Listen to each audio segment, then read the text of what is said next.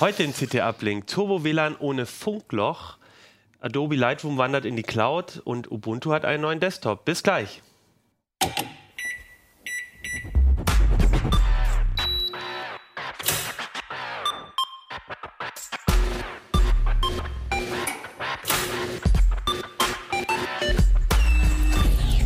CT Uplink. Hey, herzlich willkommen. Mein Name ist Achim Bartschok und meine CT heute ist die Nummer 23. Über die spreche ich heute mit drei Gästen und zwar mit André Kramer aus dem Ressort Software und Internet.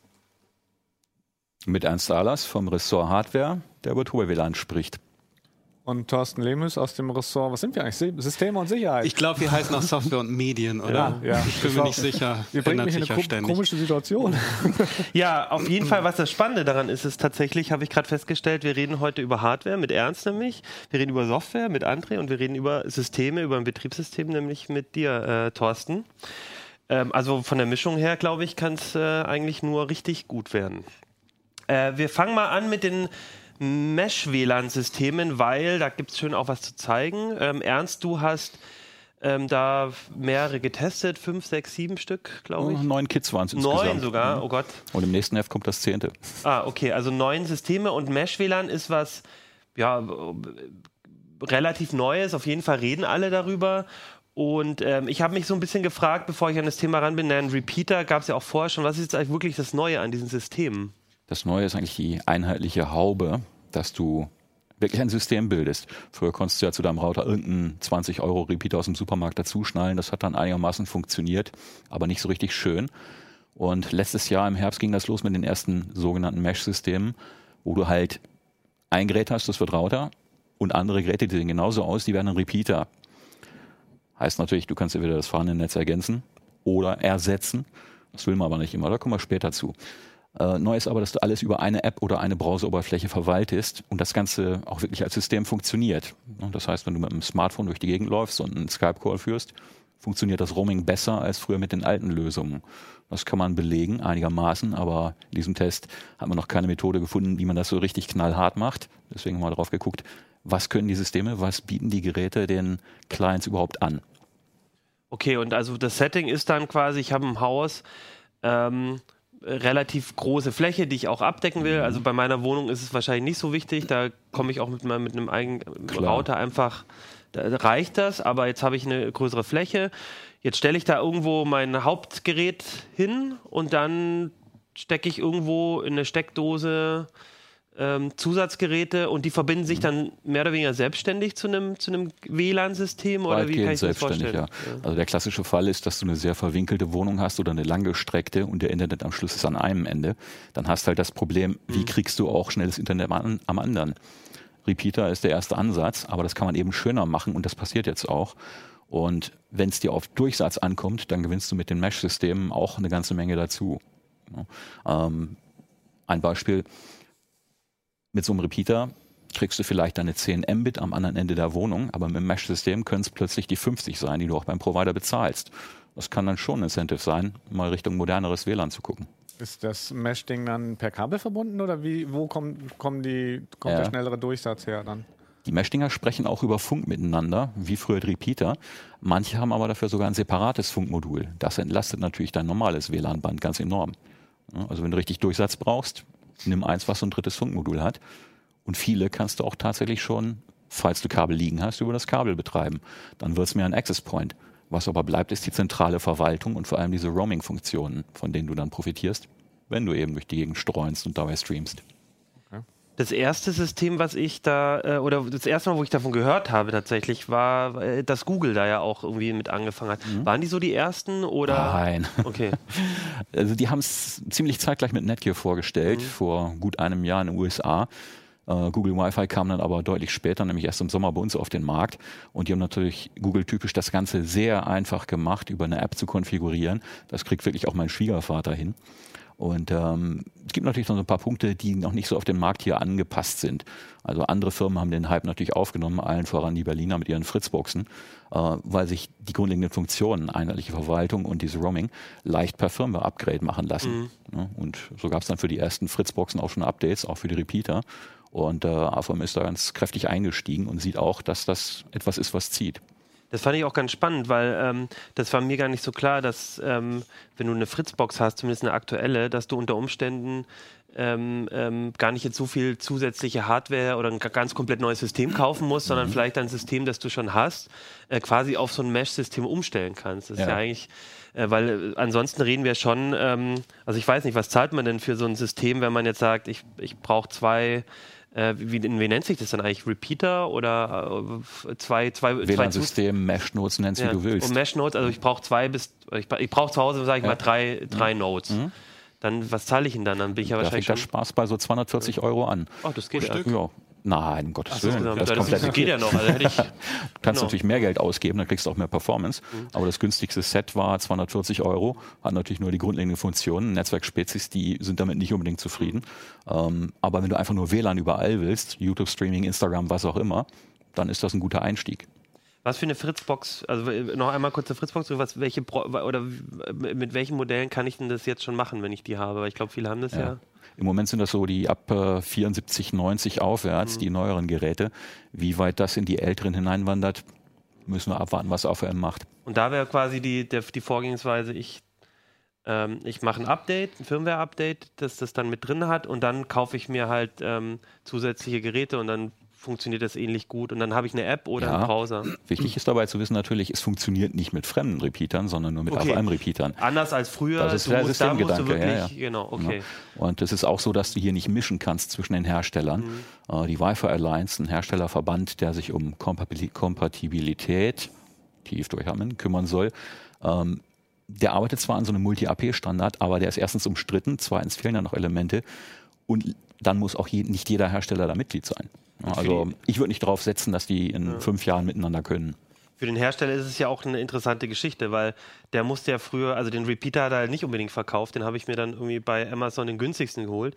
Bei den Systemen kann der Hersteller sich ja momentan auch sicher sein, dass dann die Zusatzgeräte auch bei ihm gekauft werden. Ja. Und das Aber du hast den ja. Vorteil, du weißt, dass es funktioniert. Ja, das stimmt natürlich. Ähm, du hast gesagt, manche, bei manchen Geräten ähm, kriegst du halt so einen schnelleren Durchsatz, auch wirklich in jedem Winkel, bei anderen nicht, abhängig von der Hardware.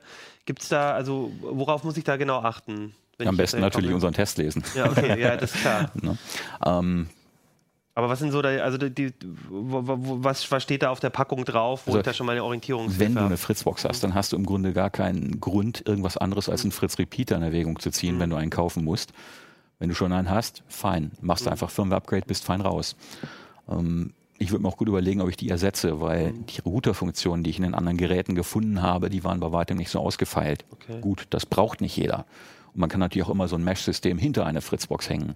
Das gibt aber wieder andere Netzeffekte, Routerkaskade, Double Nut, was man vielleicht vermeiden möchte. Das würde heißen, ich habe die Fritzbox und dann hole ich mir Google Wi-Fi und lasse das quasi über die Kannst Fritzbox rüberlaufen. Kannst du machen. Aber damit muss ich dann halt auch genau darauf achten, wie ich, wie ich den Verkehr da Ja, quasi regle. mittlerweile hat Google Wi-Fi auch gelernt, IPv6 weiterzuleiten. Das ging vor einem guten halben Jahr noch nicht.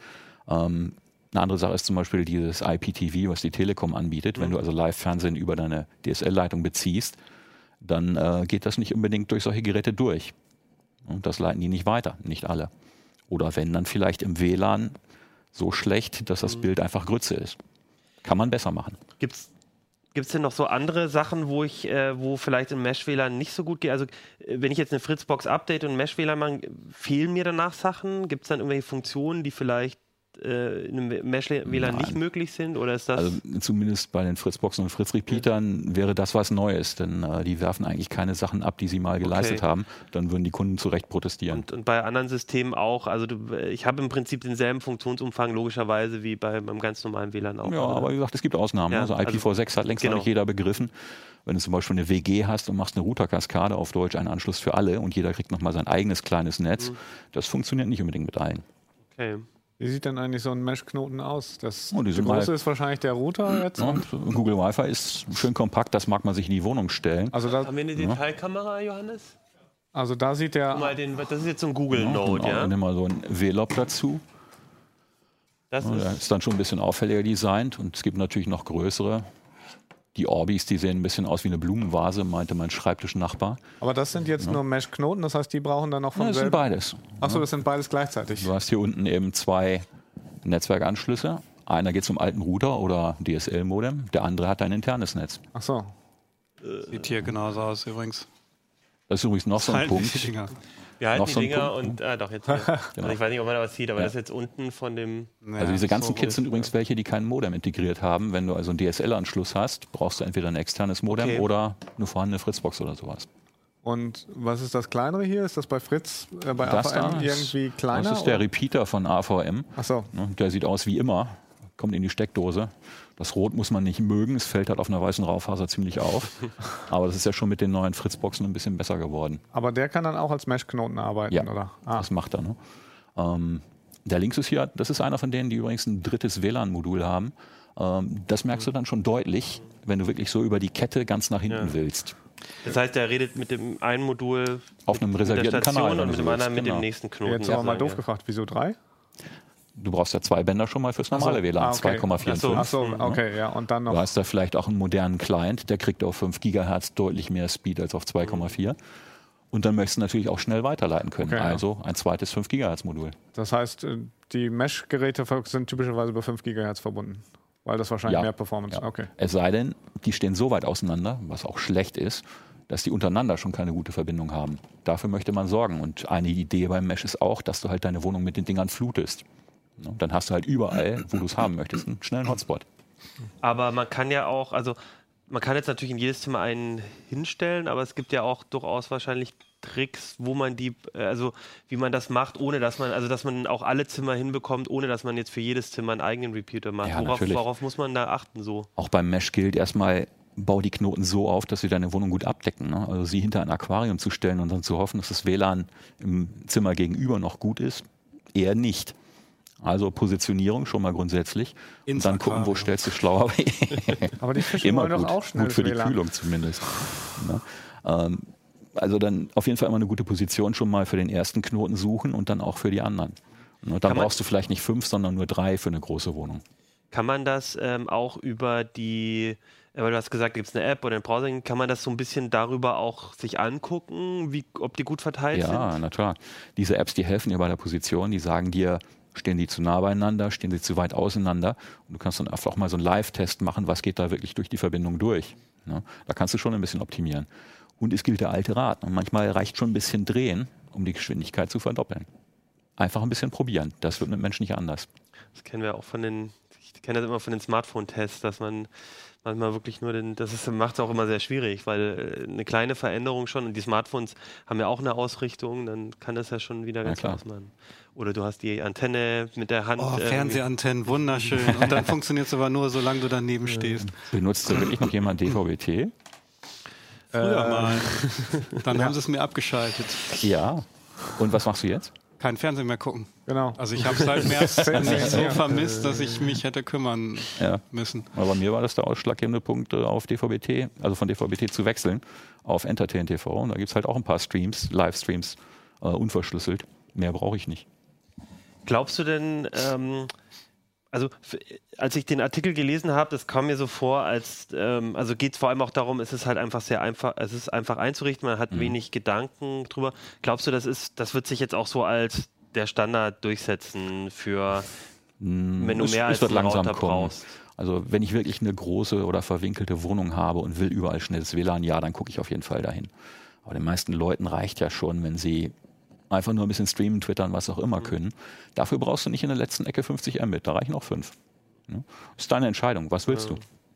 Weil ein bisschen teurer als jetzt einfach nochmal irgendwo, weil man im Arbeitszimmer, äh, weil man irgendwie im, ja, im Arbeitszimmer jetzt irgendwie gar keinen WLAN hat, dann dort einen Repeater in der Nähe nochmal aufzustellen, reicht dann vielleicht doch manchmal aus und sagt, dann zahle ich lieber nur die, was weiß nicht, Na 20, klar. 30 Euro mehr. Das sind ja auch die Erwartungen, die du hast. Ist das für dich wirklich ein Kabelersatz? Willst du darüber ständig deine dicken Image-Backups Ja. machen oder willst du einfach nur Internet haben?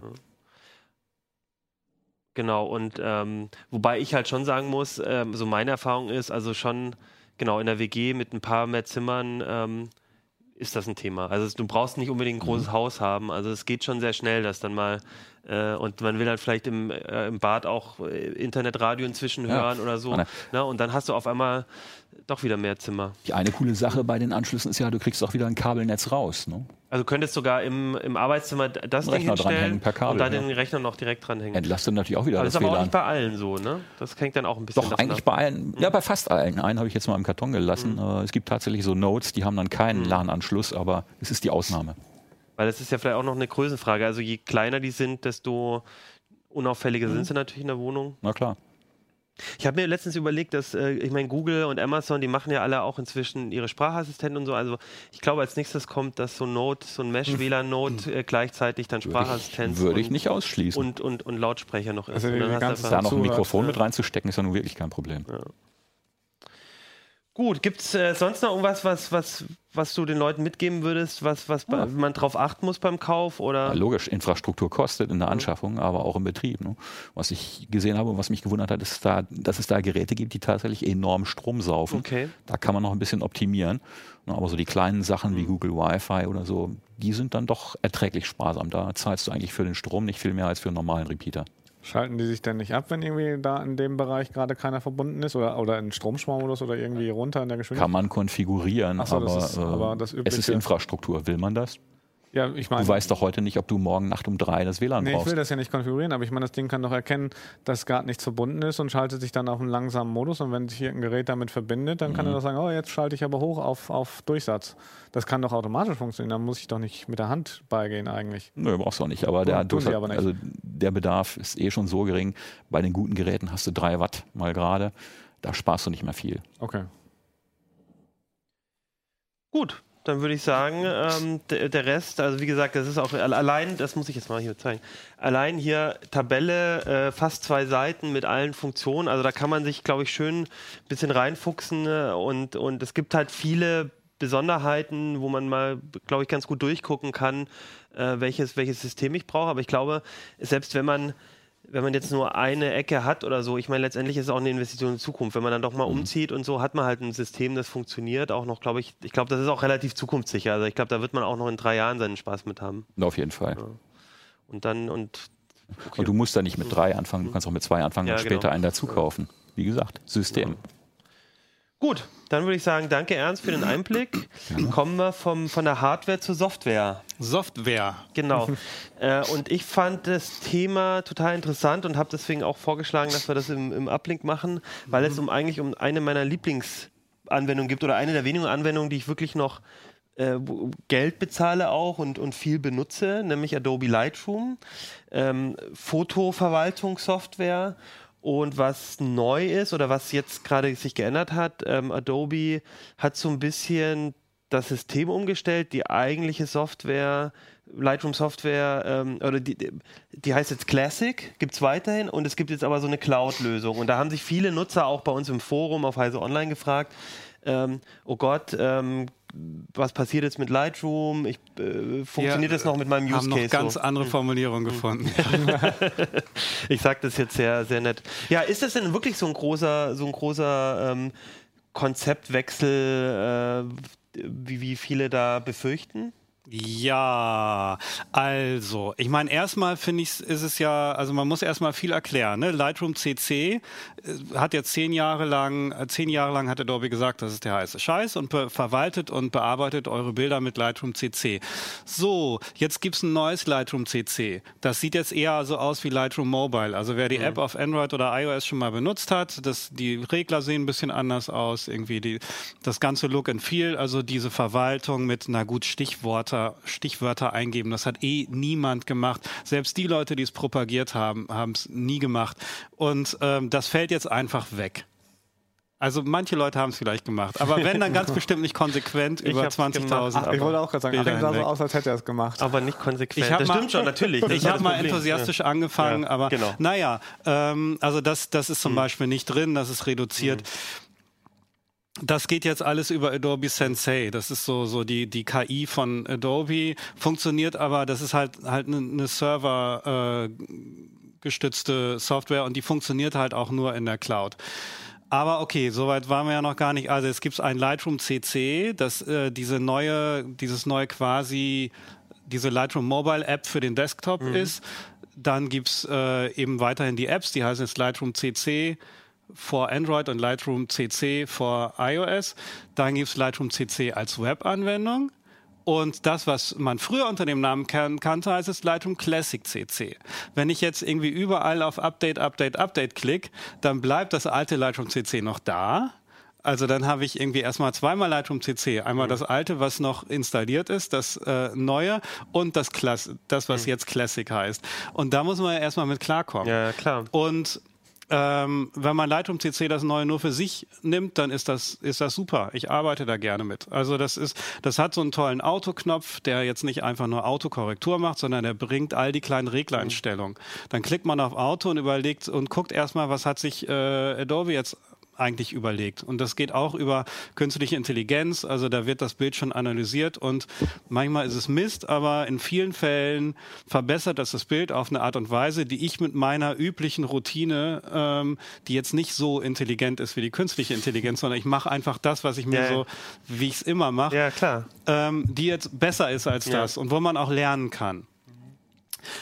Jetzt fehlt da einiges noch.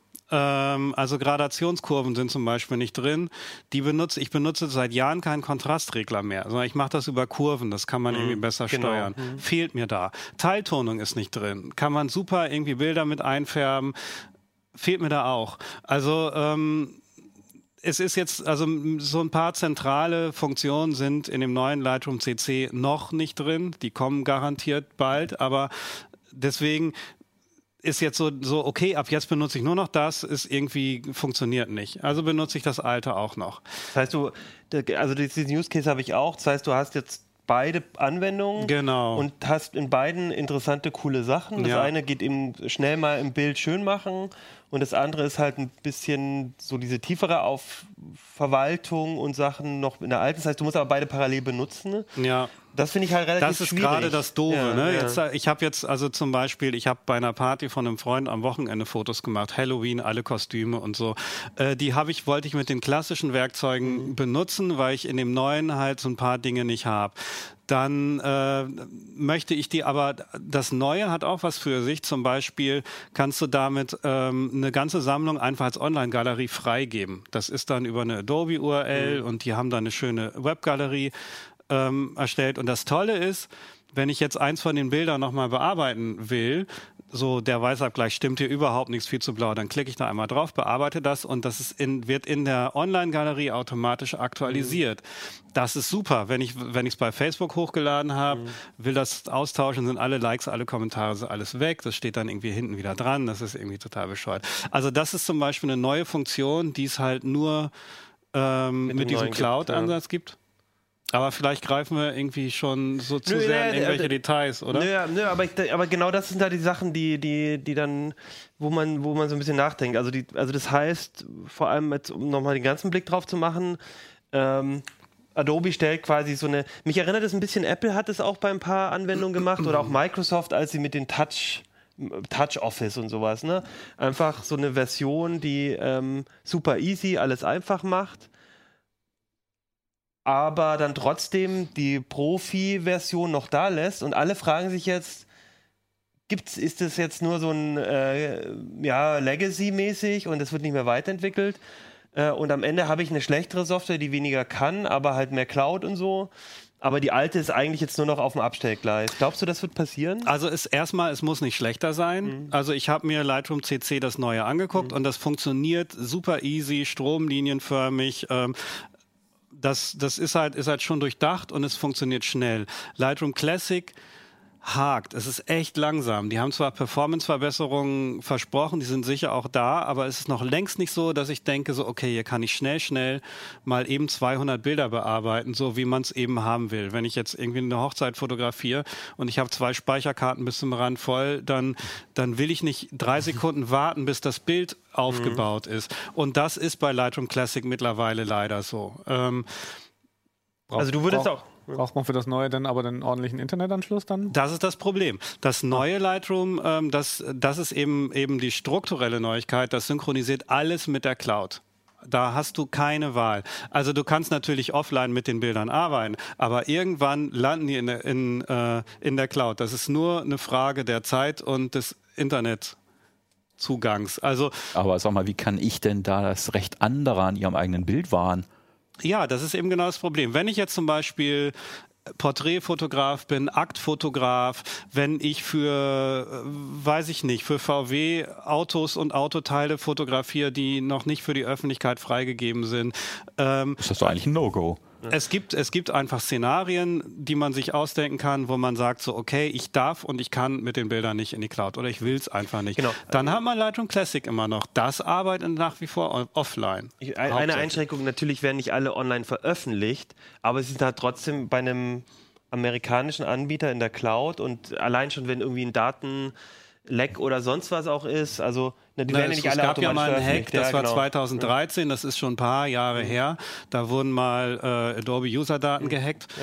Man muss 38 aber auch täglich getroffen. damit rechnen. Wir hatten ja auch die schöne Crack-Überraschung beim Mesh-WLAN. Kann halt passieren. Genau. ne? Ich wollte Also- bloß zur Einschränkung sagen, also es ist jetzt nicht so, dass alle Bilder öffentlich äh, im Netz gepublished werden, aber sie sind halt trotzdem im Netz und in der Außerhalb meiner Reichweite. außerhalb Reichweite. Im Und Zweifel wendet ja. sich der Kunde aber an mich. Ja, und stell mal vor, du hast hier irgendwie äh, unter NDA, äh, Mhm. also unter, ähm, also du kriegst Sachen vorab, Testgeräte, Ja, ja, kannst sie testen, macht, dann macht unsere Fotografin äh, irgendwie die Fotos und dann sind die in der Cloud. Also das, ne, ist eigentlich Gut, also ich habe das halt, ich Ja. habe halt Adobe dazu auch befragt und deren Position ist, Lightroom CC ist ähm, für Gelegenheitsanwender, für Hobby- und Urlaubsfotografie und Lightroom Classic soll nicht heißen, das ist die klassische Software, sondern das ist der klassische Workflow. Also Studiofotografen sollen dann weiter damit arbeiten. Also ich habe eingangs schon gesagt, wenn unser Fotograf hier nebenan, der irgendwie, äh, keine Ahnung, 50 Bilder am Tag macht oder vielleicht 200 und nur 50 benutzt, wenn das alles in die Cloud wandert, dafür gibt es überhaupt keinen Grund. Und ähm, da, das muss man ja alles bezahlen. Also ein Terabyte gibt's dazu, zu diesem klassischen Foto-Abo. Dafür fällt das äh, klassische Lightroom und Photoshop allerdings auch raus. Also für 11,89 bekam ich vorher Lightroom und Photoshop und 20 Gigabyte. Jetzt bekomme ich ein Terabyte, aber nur noch das neue Lightroom. Und wenn ich Photoshop und Lightroom Classic dazu haben will, bezahle ich halt das Doppelte, also 23 noch was. Oder ich nehme nur Lightroom Classic und Photoshop, dann bezahle ich weiter 11,89. Aber dann habe ich eben nicht den Cloud-Speicher, den ich dazu brauche. Und jedes weitere Terabyte kostet, glaube ich, einen Zehner oder so. Im Monat. Ja, also Ja, wobei ja. bei den Preisen bin ich mir jetzt nicht Ja. sicher. Vielleicht. Aber genau, aber, Aber du es hast ist halt diesen Monat, genau, kostenpflichtig. genau. Ähm, Und glaubst du denn, dass die Classic-Version auch in zehn Jahren noch existiert? Oder hast du Befürchtungen, dass sie die dann irgendwann einstellen? Wer weiß, ich nicht weiß. also Light, bei Lightroom 6 hat Adobe gesagt, wir haben weiter eine Kaufversion, ähm, die werden wir auch weiterhin pflegen. Ja, Lightroom 6 war die einzige Version. Ne? Die hat jetzt nochmal ein, ein halbherziges Update, Unterstützung für die Nikon D850, neue Fuji-Kameras, da gibt es schon kein Update für, es wird auch keins geben. Also wenn man jetzt ganz böse ist, kann man sagen, Adobe hat da nochmal all die Leute gemolken, die nicht mieten wollten.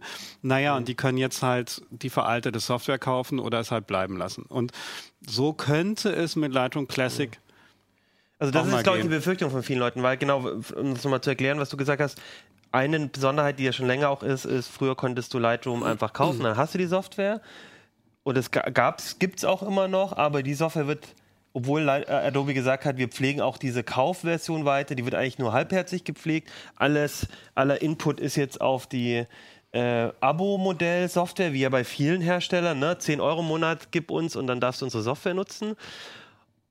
Und jetzt kommt der nächste Schritt und alle Nutzer oder viele Nutzer sagen natürlich, ist das, wird das jetzt genauso laufen? Die wollen eigentlich, dass alle meine Bilder in der Cloud sind.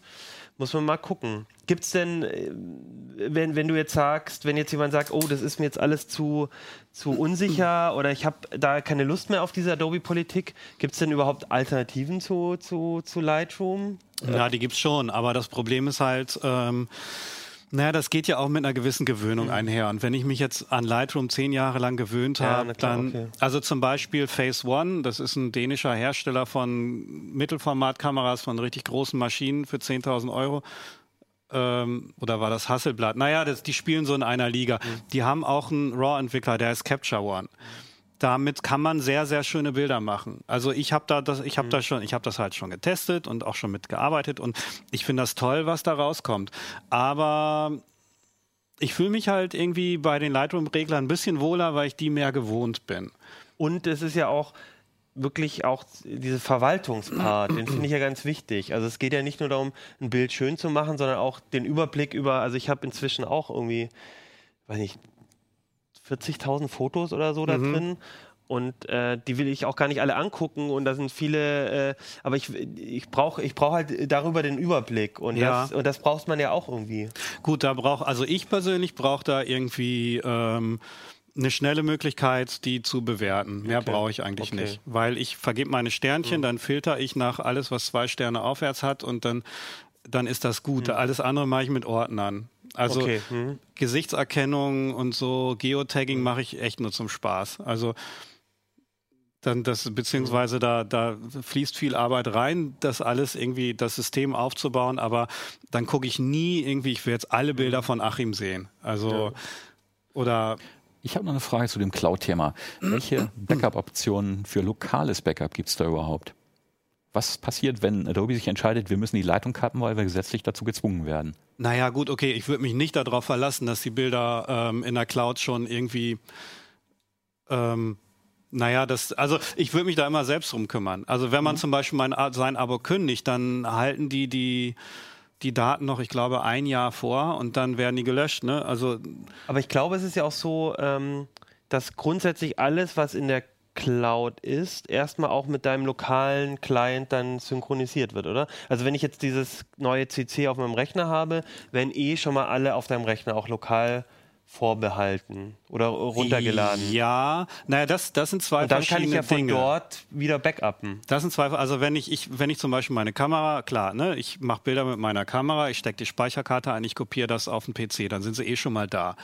Ähm, und dann werden die irgendwann mit der Cloud synchronisiert. Anders ist es, wenn ich jetzt mit meinem Smartphone Bilder mache. Ah, okay. Hm. Die landen dann in der Cloud-Bibliothek, aber nicht zwangsläufig auch auf meinem, auf meinem PC. Umgekehrt das, was du werden sagst. auch nicht alle Bilder, die ich äh, auf dem PC von der Kamera importiert habe, aufs Smartphone runtergeladen. Das wäre auch bescheuert. Nee, ja. Ja, klar. Das kannst du so einstellen, dass es synchronisiert wird, aber ähm, Okay, also da muss heißt, man sich ja. schon selbst drum kümmern. Ja, das also ist natürlich auch nochmal ein Thema. Also das, viele denken ja, die Cloud ist ja mein Backup, aber das ist Nein. ein ganz gefährlicher Gerade äh, nicht. Trugschluss, ja. Puh, ja, ich hoffe, wir haben so ein bisschen mehr. Ähm, achso, nee, eine Frage habe ich noch. Und zwar, ähm, das habe ich mich noch gefragt. Äh, Lightroom eignet sich ja jetzt auch dadurch, dass Fotoverwaltung, da gibt's, schmeißt man alles rein, so irgendwie, um, um so einen Weg zu gehen in die Cloud.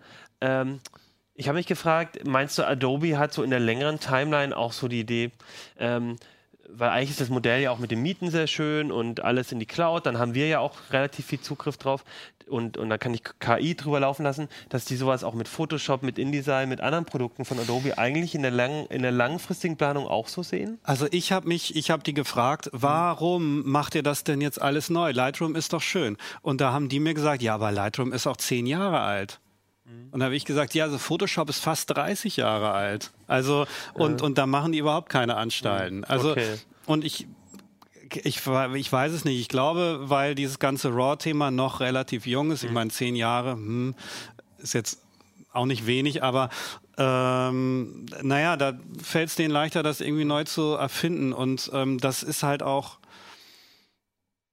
Ich habe da keine, ich kann da nur rumspekulieren, ich habe Ja. da keine richtige Antwort Okay. drauf. Photoshop ändert sich nicht. Das ist irgendwie seit 30 Jahren fest etabliert. Das ist Mhm. mittlerweile so wie, keine Ahnung, so wie Cebe, Drucker und Faxgeräte. Die bleiben einfach so. Ein Faxgerät Okay. bleibt immer ein Faxgerät. Ja, das ist halt, ich glaube, aber wie gesagt, also das, ich glaube, langfristig muss man beobachten, weil ich glaube, was, was man hier auch sieht, ist halt generell ein Thema, finde ich, in der Softwarebranche. Also wir haben halt so zwei Sachen, die ich, ja, also die schon so, so, so viel verändern. Das eine ist halt so dieses App-Modell, dass halt du Sachen kostenlos anbietest und dann halt In-App-Purchases machst und das merkt man, finde ich, auch bei Desktop-Software fangen so Sachen schon an. Und das andere ist eben ähm, Preismodelle eher äh, mieten statt kaufen. Dann gibt es auch wieder Gegenbewegung, aber im Prinzip alle fangen da so an, Office, ne, äh, Microsoft, Adobe und und, und, und dieses Cloud-Thema, vielleicht sogar als drittes noch. Ne? Wie, wie, es macht es halt auch einfach. Wir hatten es ja mit dem Mesh-WLANs. Das Schöne an dem Mesh-WLANs ist,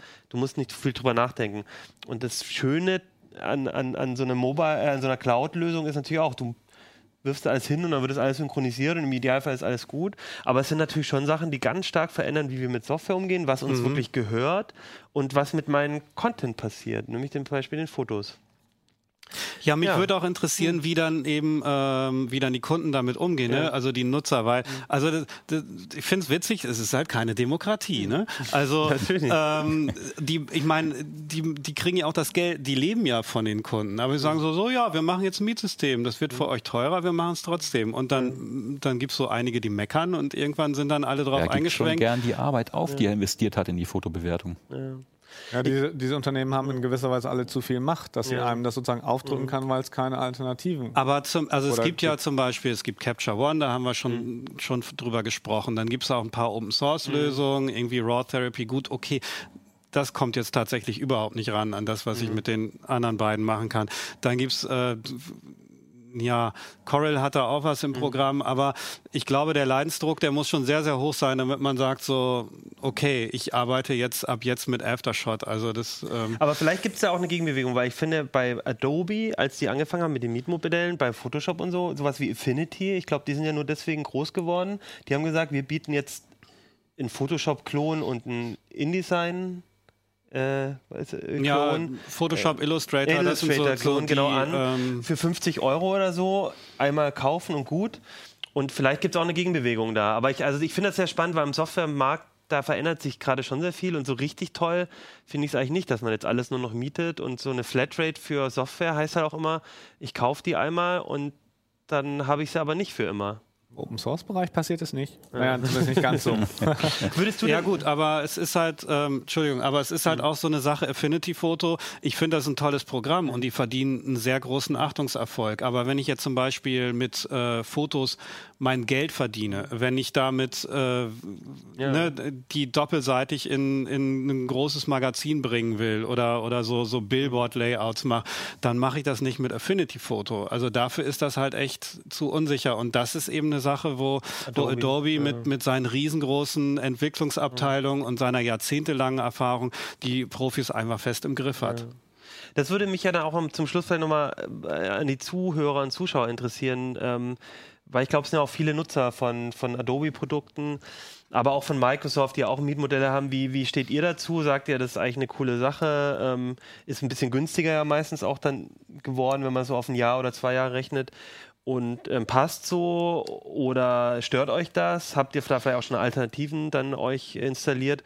Und auch jetzt mit diesem Schritt mit der Cloud. Ähm, ist das was, ähm, also wenn ihr Lightroom benutzt, benutzt ihr jetzt gerade beides. Ich benutze jetzt auch gerade beides, du auch. Alle, alle die ich kenne, äh, haben jetzt halt zwei Programme, die sie irgendwie benutzen und das Ja. irgendwie in Einklang bringen müssen. Ich, ich glaube, mit Ja. der Zeit ist es dann halt so, wenn die kritischen äh, Funktionen alle in dem neuen sind, dann lässt man das alte Ja, vermutlich auch, ja. immer häufiger liegen. Genau, und da wäre genau, und dann wäre die Frage äh, auch an euch eben, äh, wie, wie macht ihr das gerade im Workflow, würde mich interessieren. Bei wem ich mir ganz sicher bin, dass er kein Lightroom benutzt, äh, schätze ich jetzt mal, ist Thorsten. Ja, Weil du bist ja eher so ein Linuxer und ich glaube, das will man nicht. Ja, es, äh, es gibt aber natürlich auch Linuxer, die Ja. viel fotografieren, wobei ich habe ähm, im, im Batman-Verein, einen, hat mir einer erzählt, dass er tatsächlich, der ist Windows-Nutzer und Mhm. der benutzt eben dieses Raw Ther Therapy, oder wie heißt das? Dann in der Ubuntu VM, weil das irgendwas besser macht äh, Um als, als da. Oder vielleicht wollte er auch für Lightroom nicht bezahlen oder ich weiß nicht genau Ja. warum.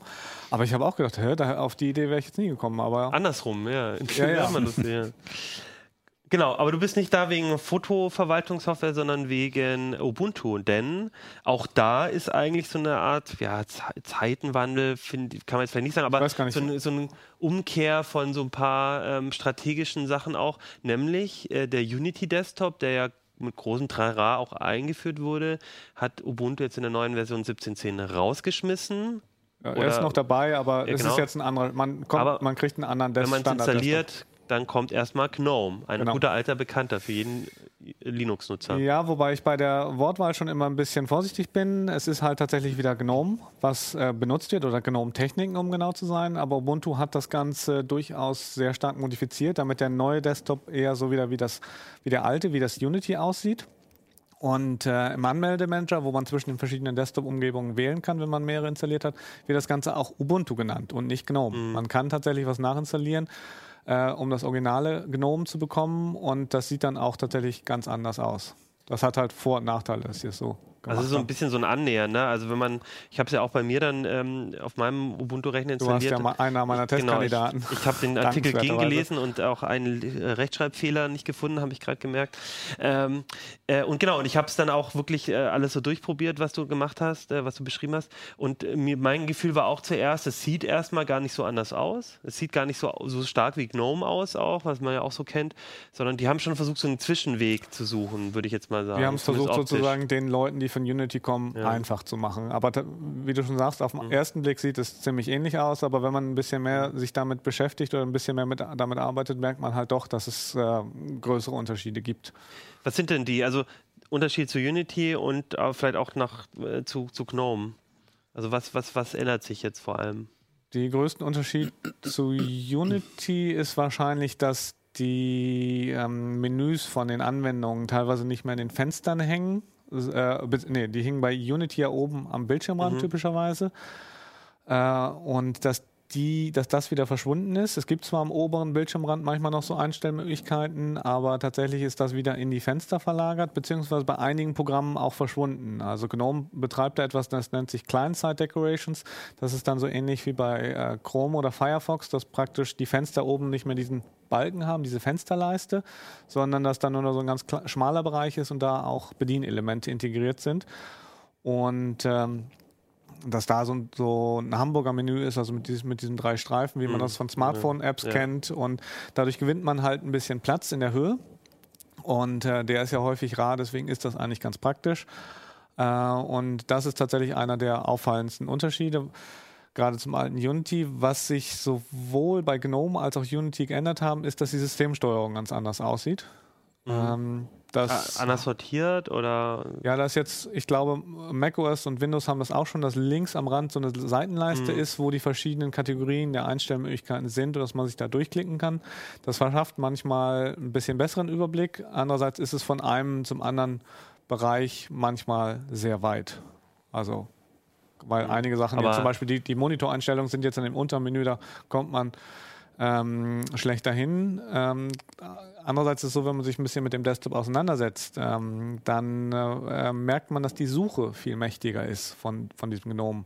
Das heißt, man tippt einfach in der Suche irgendwie Display ein und landet dann direkt in der, in der äh, Systemsteuerung an der Stelle, wo man die Mehrmonitor-Konfiguration festlegen kann. Also ich fand, ich fand die Suche ja schon bei Unity eigentlich ganz gut, weil du da auch schon relativ, ähm, ähnlich wie bei Windows, aber auch ähm, relativ viel dort drin auch findest, ne, mit den Dokumenten und so. Aber da geht es wirklich darum, auch eine, äh, irgendeine ganz spezielle Einstellung, die dann da auch über Genau. die Suche gefunden wird. Du kannst Genau. quasi sagen, irgendwas umstellen und dann kommst du nicht bloß in den Display Manager, sondern dann, also du kommst dann direkt dorthin, wo du es umstellen kannst. kommst direkt, genau. Man muss sich halt nur dran gewöhnen, tatsächlich, dass man das nicht irgendwie über die Menüs sucht, sondern dass man es einfach tatsächlich eintippt.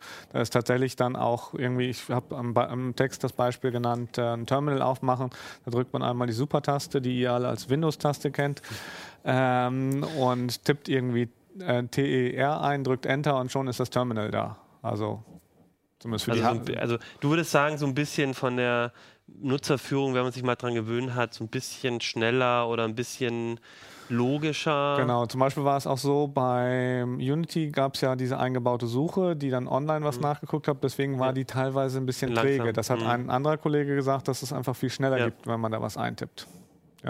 Ähm, das sind jetzt alles eher so diese ähm, so Oberflächensachen.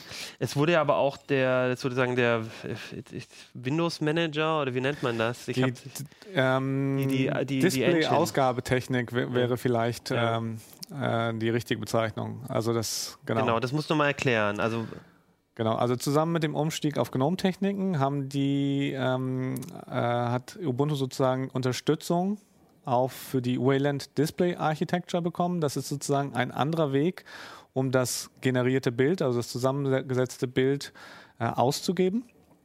Und Also das Bild aus Fenstern, Programmen, Genau, das wird- Desktop. Genau, genau. Das ist ja so, dass irgendwie zum Beispiel eine Anwendung ihr, ihr Bild zeichnet und dann äh, der Hintergrundbild und der Desktop selber, dass das alles kombiniert wird von einem sogenannten Compositor. Und der hat das sonst tatsächlich eben mit Hilfe der Grafikkarte und 3D-Befehlen gemacht und dann zusammen mit dem X-Server äh, ausgegeben über den Kernel.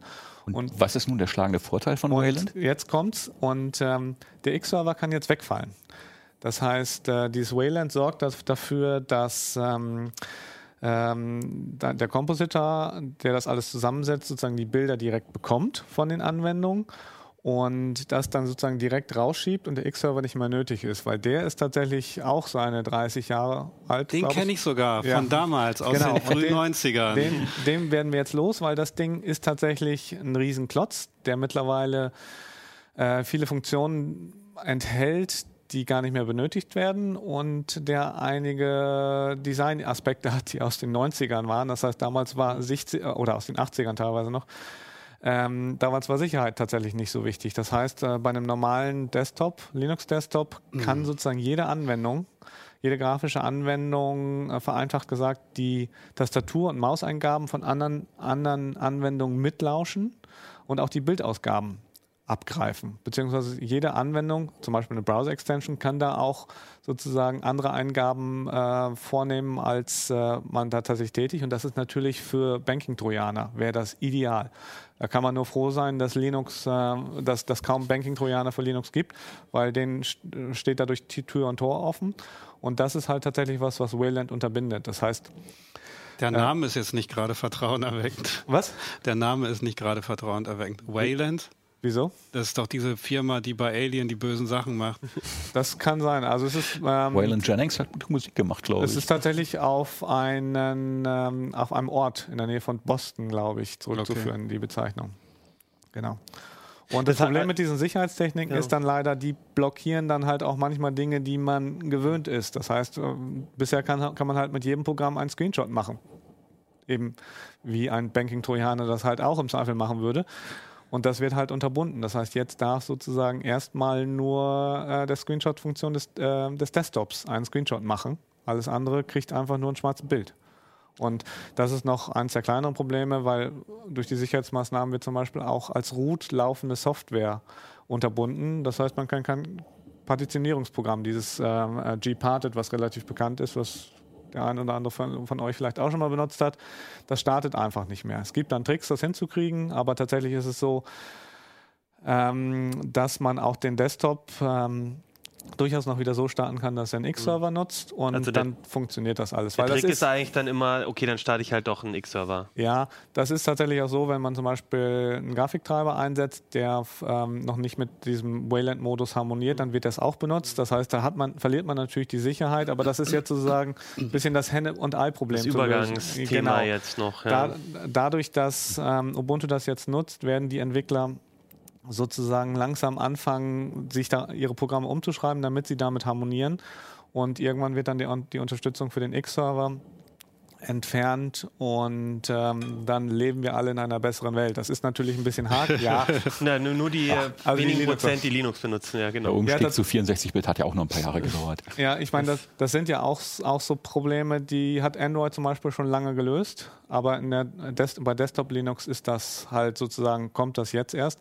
Wichtig ist bei dem ganzen Kram, das betrifft bisher sozusagen nur eben diesen Ubuntu Desktop oder diesen GNOME Wollte ich gerade Desktop, fragen. weil da wurde sozusagen dieser Compositor eben geändert, damit er das jetzt selber machen kann und nicht mehr auf den X-Server zurückgreifen kann. Andere Compositor, äh, wie sie bei Desktops von Xubuntu, LXDE und so weiter eingesetzt äh, werden, die müssen dazu noch umgebaut werden. Ob und wann das passiert, muss ich noch zeigen. Wer da aber auch relativ weit äh, dabei ist, das sind die KDE Plasma Entwickler, die haben mittlerweile auch Wayland-Unterstützung dabei.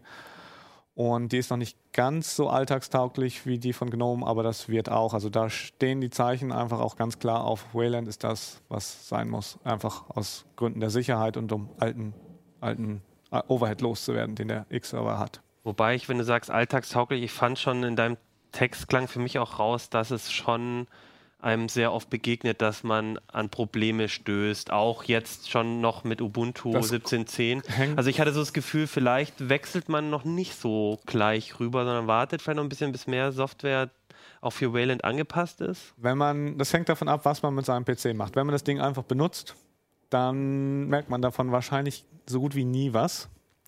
Ähm, gerade wenn man irgendwem am, am normalen Nutzer, der nicht irgendwie rumfummelt an der Konfigurationsdatei, was ändert, der wird davon gar nichts merken. Wenn man aber irgendwie so ein Admin ist, der irgendwie umpartitionieren will, Systemdateien in Etsy modi modifizieren will, eben mit, einem, mit dem Editor des Desktops und da, den hat man dann einfach sonst einfach per sudo als root laufen lassen und das knatscht jetzt halt. Das heißt, solche gerade erfahrenen Anwender, die trifft das Ganze eher.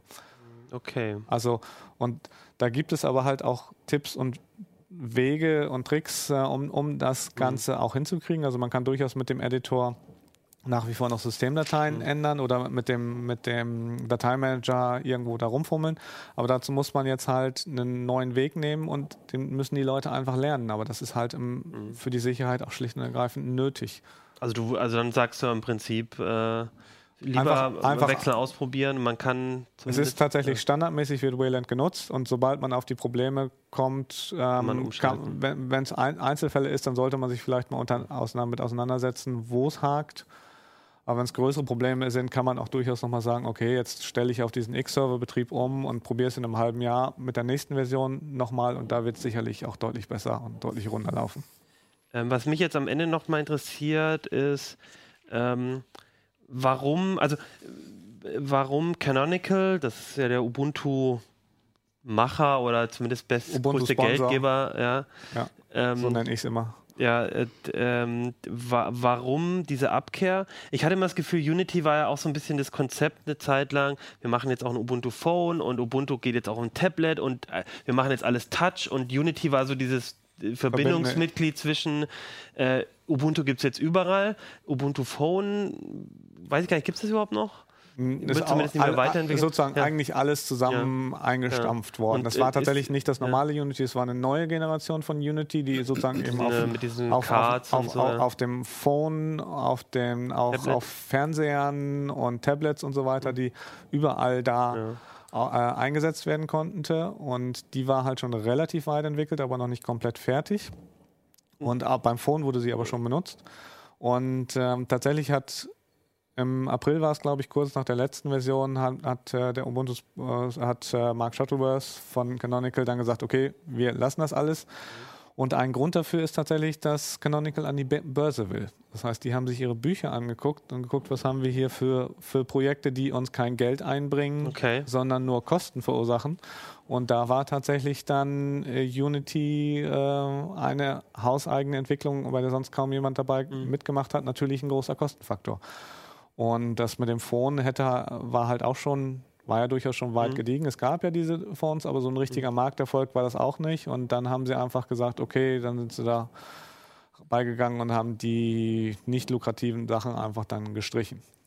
Weinst du äh, Unity ein Tränchen nach? Ähm, Findest du schade oder ist es eher Gott endlich wieder die alle Ressourcen mal wieder auf weniger Desktops setzen und dann dafür die besser entwickeln? Ich bin ein großer Freund davon, Ressourcen zu äh, koordinieren, ähm, weil es gibt einfach genug Probleme in der Linux-Welt, die nicht gut gelöst sind und da ist jeder Desktop mehr natürlich äh, zieht, verteilt die Entwickler mehr.